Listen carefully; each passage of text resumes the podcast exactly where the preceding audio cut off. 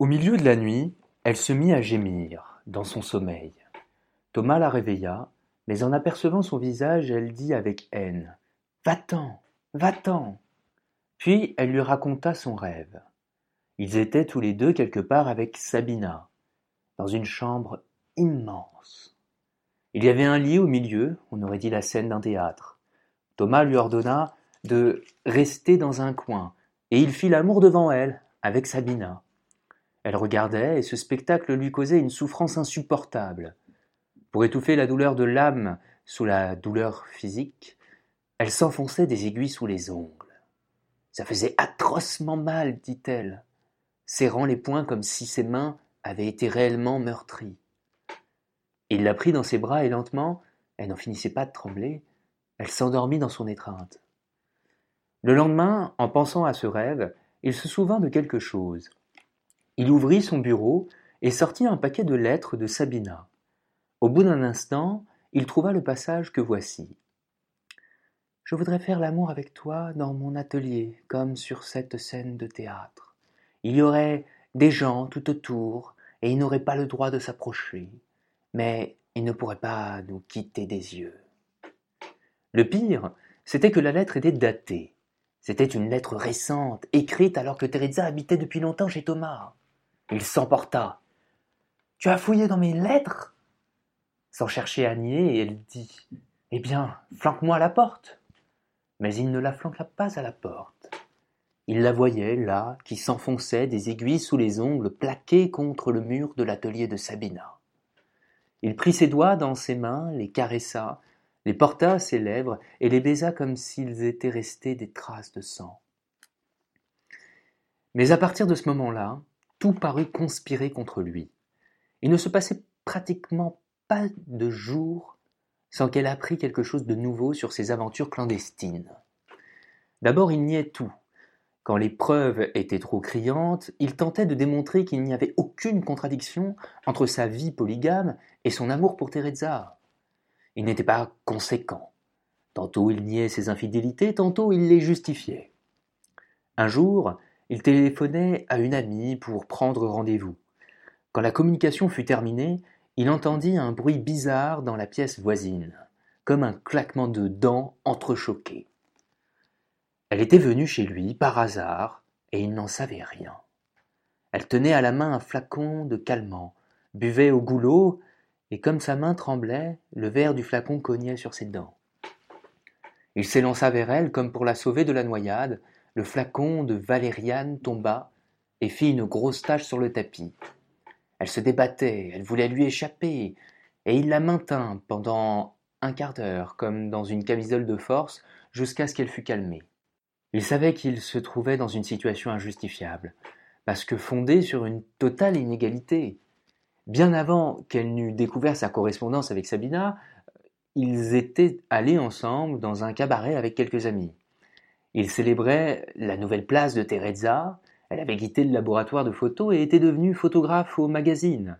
Comme il n'aimait pas danser, un de ses jeunes collègues de l'hôpital s'occupait de Teresa. Il glissait magnifiquement sur la piste, et Teresa paraissait plus belle que jamais. Il était stupéfait de voir avec quelle précision et quelle docilité elle devançait d'une fraction de seconde la volonté de son partenaire. Cette danse semblait proclamer que son dévouement, son ardent désir de faire ce qu'elle lisait dans les yeux de Thomas, n'était pas nécessairement lié à la personne de Thomas, mais était prêt à répondre à l'appel de n'importe quel homme qu'elle eût rencontré. Il n'était rien de plus facile que d'imaginer Teresa et ce jeune collègue amant. C'était même une facilité avec laquelle il pouvait les imaginer ainsi qui le blessaient. Le corps de Teresa était parfaitement pensable dans l'étreinte amoureuse avec n'importe quel corps mâle, et cette idée le mit de mauvaise humeur. Tard dans la nuit, quand ils, quand ils furent de retour, il lui avoua qu'il était jaloux.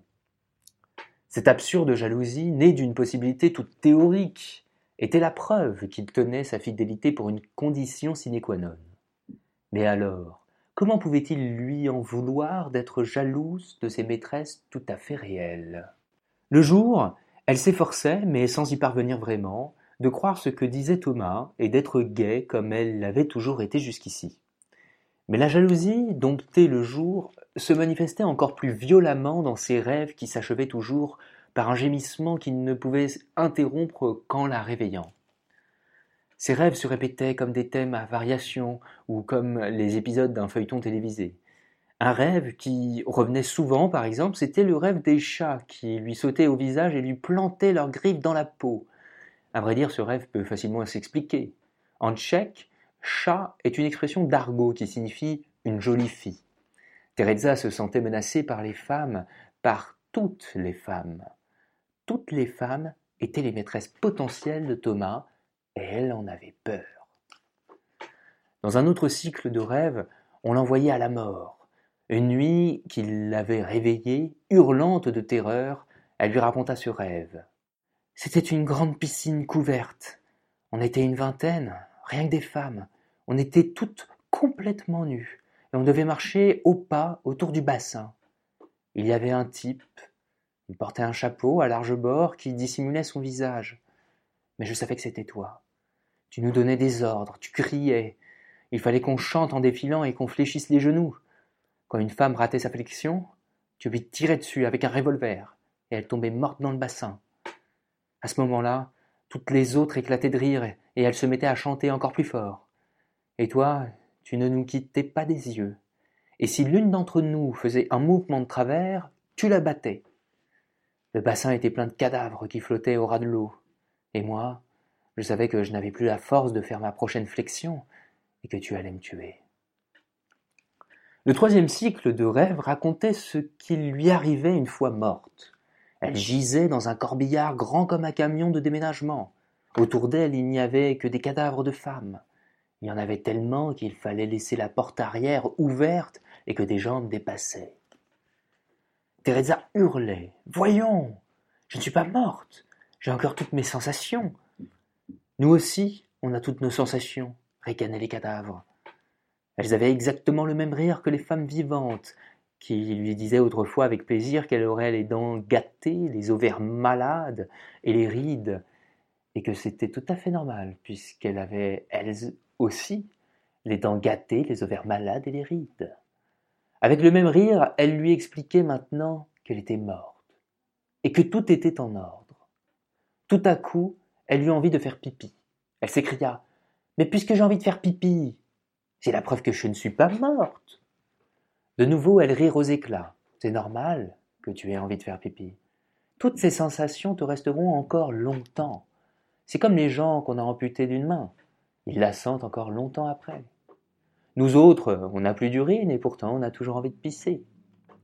Teresa se serrait contre Thomas dans le lit et elle me tutoyait toutes, comme si elle me connaissait depuis toujours, comme si c'était mes camarades, et moi j'avais peur d'être obligé de rester avec elle, pour toujours.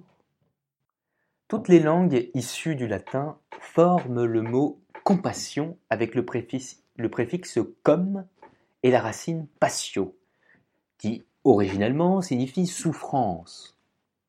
Dans d'autres langues, par exemple en tchèque, en polonais, en allemand, en suédois, ce mot se traduit par un substantif formé avec un préfixe équivalent suivi du mot sentiment. En tchèque, souci, en polonais spolksudzi, en allemand mitgefühl, en suédois mitkinsla. Dans les langues dérivées du latin, le mot compassion signifie que l'on ne peut regarder d'un cœur froid la souffrance d'autrui. Autrement dit, on a de la sympathie pour celui qui souffre. Un autre mot qui a à peu près le même sens, pitié, en anglais pitié, en italien pietà, suggère même une sorte d'indulgence envers l'être souffrant. Avoir de la pitié pour une femme, c'est être mieux loti qu'elle, c'est s'incliner, s'abaisser jusqu'à elle. C'est pourquoi le mot compassion inspire généralement la méfiance. Il désigne un sentiment considéré comme de second ordre, qui n'a pas grand-chose à voir avec l'amour. Aimer quelqu'un par compassion, ce n'est pas l'aimer vraiment. Dans les langues qui forment le mot compassion, non pas avec la racine patio, souffrance, mais avec le substantif sentiment, le mot est employé à peu près dans le même sens, mais on peut difficilement dire qu'il désigne un sentiment mauvais ou médiocre. La force secrète de son étymologie baigne le mot d'une autre lumière et lui donne un sens plus large, avoir de la compassion, co-sentiment, c'est pouvoir vivre avec l'autre son malheur, mais aussi sentir avec lui n'importe quel autre sentiment, la joie, l'angoisse, le bonheur, la douleur. Cette compassion-là désigne donc la plus haute capacité d'imagination affective, l'art de la télépathie des émotions. Dans la hiérarchie des sentiments, c'est le sentiment suprême. Quand Teresa rêvait qu'elle s'enfonçait des aiguilles sous les ongles, elle se trahissait, révélant ainsi à Thomas qu'elle fouillait en cachette dans ses tiroirs. Si une autre femme lui avait fait ça, jamais plus il ne lui aurait adressé la parole. Parce que Teresa le savait, elle lui dit Flanque-moi à la porte.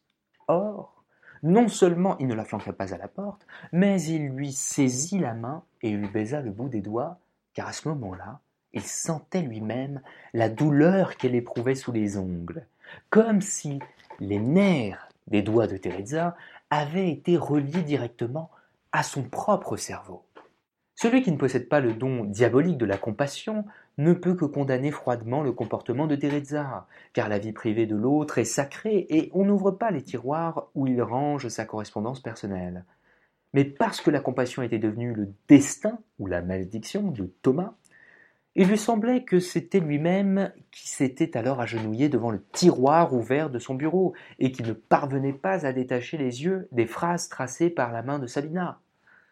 Il comprenait Teresa, et non seulement il était capable de lui en vouloir, mais il l'en aimait encore davantage.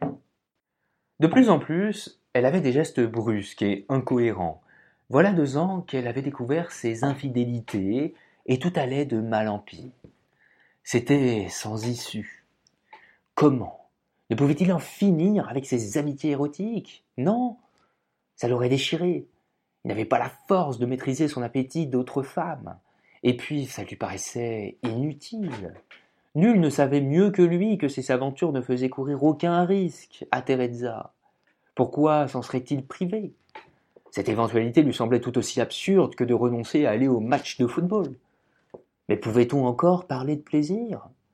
Dès qu'il partait rejoindre une de ses maîtresses, il éprouvait de l'aversion pour elle, et il se jurait qu'il la verrait pour la dernière fois.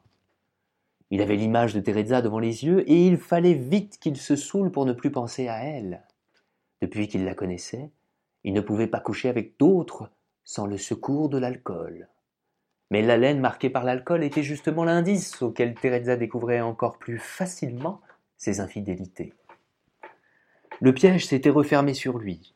Aussitôt qu'il allait les rejoindre, il n'en avait plus envie. Mais qu'il fût un jour sans elle, il composait un numéro de téléphone pour prendre rendez-vous. C'était encore chez Sabina qu'il se sentait le mieux, car il savait qu'elle était discrète et qu'il n'avait pas à craindre d'être découvert. Dans l'atelier flottait comme un souvenir de sa vie passée, sa vie idyllique de célibataire. Il ne se rendait peut-être même pas compte lui-même à quel point il avait changé. Il avait peur de rentrer tard chez lui parce que Teresa l'attendait. Une fois, Sabina s'aperçut qu'il regardait sa montre pendant l'acte d'amour et qu'il s'efforçait d'en précipiter la conclusion. Ensuite, d'un pas nonchalant, elle se mit à se promener nue à travers l'atelier. Puis, campée devant une toile inachevée posée sur le chevalet, elle loucha dans la direction de Thomas, qui enfilait ses vêtements à la hâte. Il fut bientôt rhabillé, mais il avait un pied nu. Il regarda autour de lui, puis il se mit à quatre pattes et chercha quelque chose sous la table. Elle dit Quand je te regarde, j'ai l'impression que tu es en train de te confondre avec le thème éternel de mes toiles. La rencontre de deux mondes, une double exposition, Derrière la silhouette de Thomas, le libertin transparaît l'incroyable visage de l'amoureux romantique. Ou bien c'est le contraire. À travers la silhouette de Tristan, qui ne pense qu'à sa Teresa, on s'aperçoit le bel univers trahi du libertin.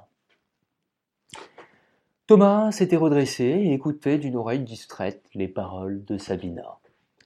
Qu'est-ce que tu cherches? demanda-t-elle. Une chaussette, elle inspecta la pièce avec lui, puis il se remit à quatre pattes et recommença à chercher sous la table. Il n'y a pas de chaussettes ici, dit Sabina. Tu ne l'avais certainement pas en arrivant. Ah, comment je ne l'avais pas s'écria Thomas en regardant sa montre. Je ne suis certainement pas venu avec une seule chaussette. Ce n'est pas exclu. Tu es follement distrait depuis quelque temps. Tu es toujours pressé, tu regardes ta montre. Alors ça n'a rien d'étonnant que tu oublies de mettre une chaussette. Il était déjà résolu à enfiler sa chaussette à même son pied nu. Il fait froid dehors, dit Sabina. Je vais te prêter un bas. Elle lui tendit un bas blanc, résille, à la dernière mode. Il savait fort bien que c'était une vengeance. Elle avait caché sa chaussette pour le punir d'avoir regardé sa montre pendant l'amour. Avec le froid qu'il faisait, il ne lui restait plus qu'à se soumettre. Il rentra chez lui, et il avait une chaussette à une jambe, à l'autre un bas blanc de femme roulé sur la cheville. Sa situation était sans issue. Aux yeux de ses maîtresses, il était marqué du sceau infamant de son amour pour Teresa. Aux yeux de Teresa, du sceau infamant de ses aventures avec ses maîtresses. Pour apaiser sa souffrance, il l'épousa. Ils purent enfin résilier la sous-location, elle n'habitait plus dans le studio depuis longtemps, et il lui procura un petit chiot. La mère était le Saint-Bernard d'un collègue de Thomas. Le père était le chien loup du voisin. Personne ne voulait des petits bâtards et son collègue avait mal au cœur à l'idée de les tuer. Thomas devait choisir parmi les chiots et savait que ceux qu'il ne choisirait pas allaient mourir. Il se faisait l'effet d'un président de la République quand il y a quatre condamnés à mort et qu'il ne peut en gracier qu'un seul. Finalement, il choisit l'un des chiots, une femelle qui semblait avoir le corps du chien loup et dont la tête rappelait sa mère, Saint Bernard. Il l'apporta à Teresa, elle prit le toutou, la pressa contre sa poitrine, et l'animal fit aussitôt pipi sur sa blouse. Ensuite, il fallut lui trouver un nom. Thomas voulait qu'on sût rien qu'à son nom que c'était le chien de Teresa et il se rappela le livre qu'elle serrait sous son bras le jour où elle était venue à Prague sans prévenir. Il proposa d'appeler le chien Tolstoï. On ne peut pas l'appeler Tolstoï, répliqua Teresa, puisque c'est une fille. On peut l'appeler Anna Karenine. On peut pas l'appeler Anna Karenine. Une femme n'a jamais une petite gueule aussi marrante, dit Thomas. Plutôt Karenine. Oui, Karenine. C'est exactement comme ça que je l'ai toujours imaginé. Est-ce que ça ne va pas perturber sa sexualité de l'appeler Karenine il est possible, dit Thomas, qu'une chienne que ses maîtres appellent toujours d'un nom de chien ait des tendances lesbiennes. Le plus curieux, c'est que la prévision de Thomas se réalisa. D'ordinaire, les chiennes s'attachent davantage à leur maître qu'à leur maîtresse, mais chez Karénine, ce fut le contraire. Il décida de s'épandre de Teresa. Thomas, lui, en était reconnaissant. Il lui caressait la tête et lui disait Tu as raison, Karénine, c'est exactement ce que j'attendais de toi. Puisque je n'y arrive pas tout seul, il faut m'aider. Mais même avec l'aide de Karénine, il n'arriva pas à la rendre heureuse.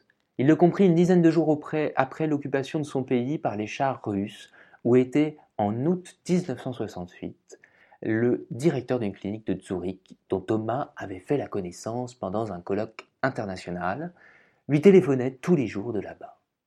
Il tremblait pour Thomas et lui offrait un poste.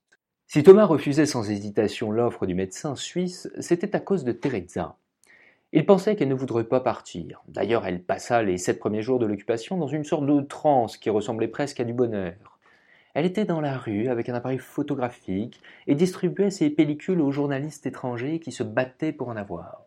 Un jour, qu'elle s'était montrée trop téméraire et qu'elle avait photographié de près un officier qui pointait son revolver sur des manifestants, elle fut appréhendée et on lui fit passer la nuit au quartier général russe.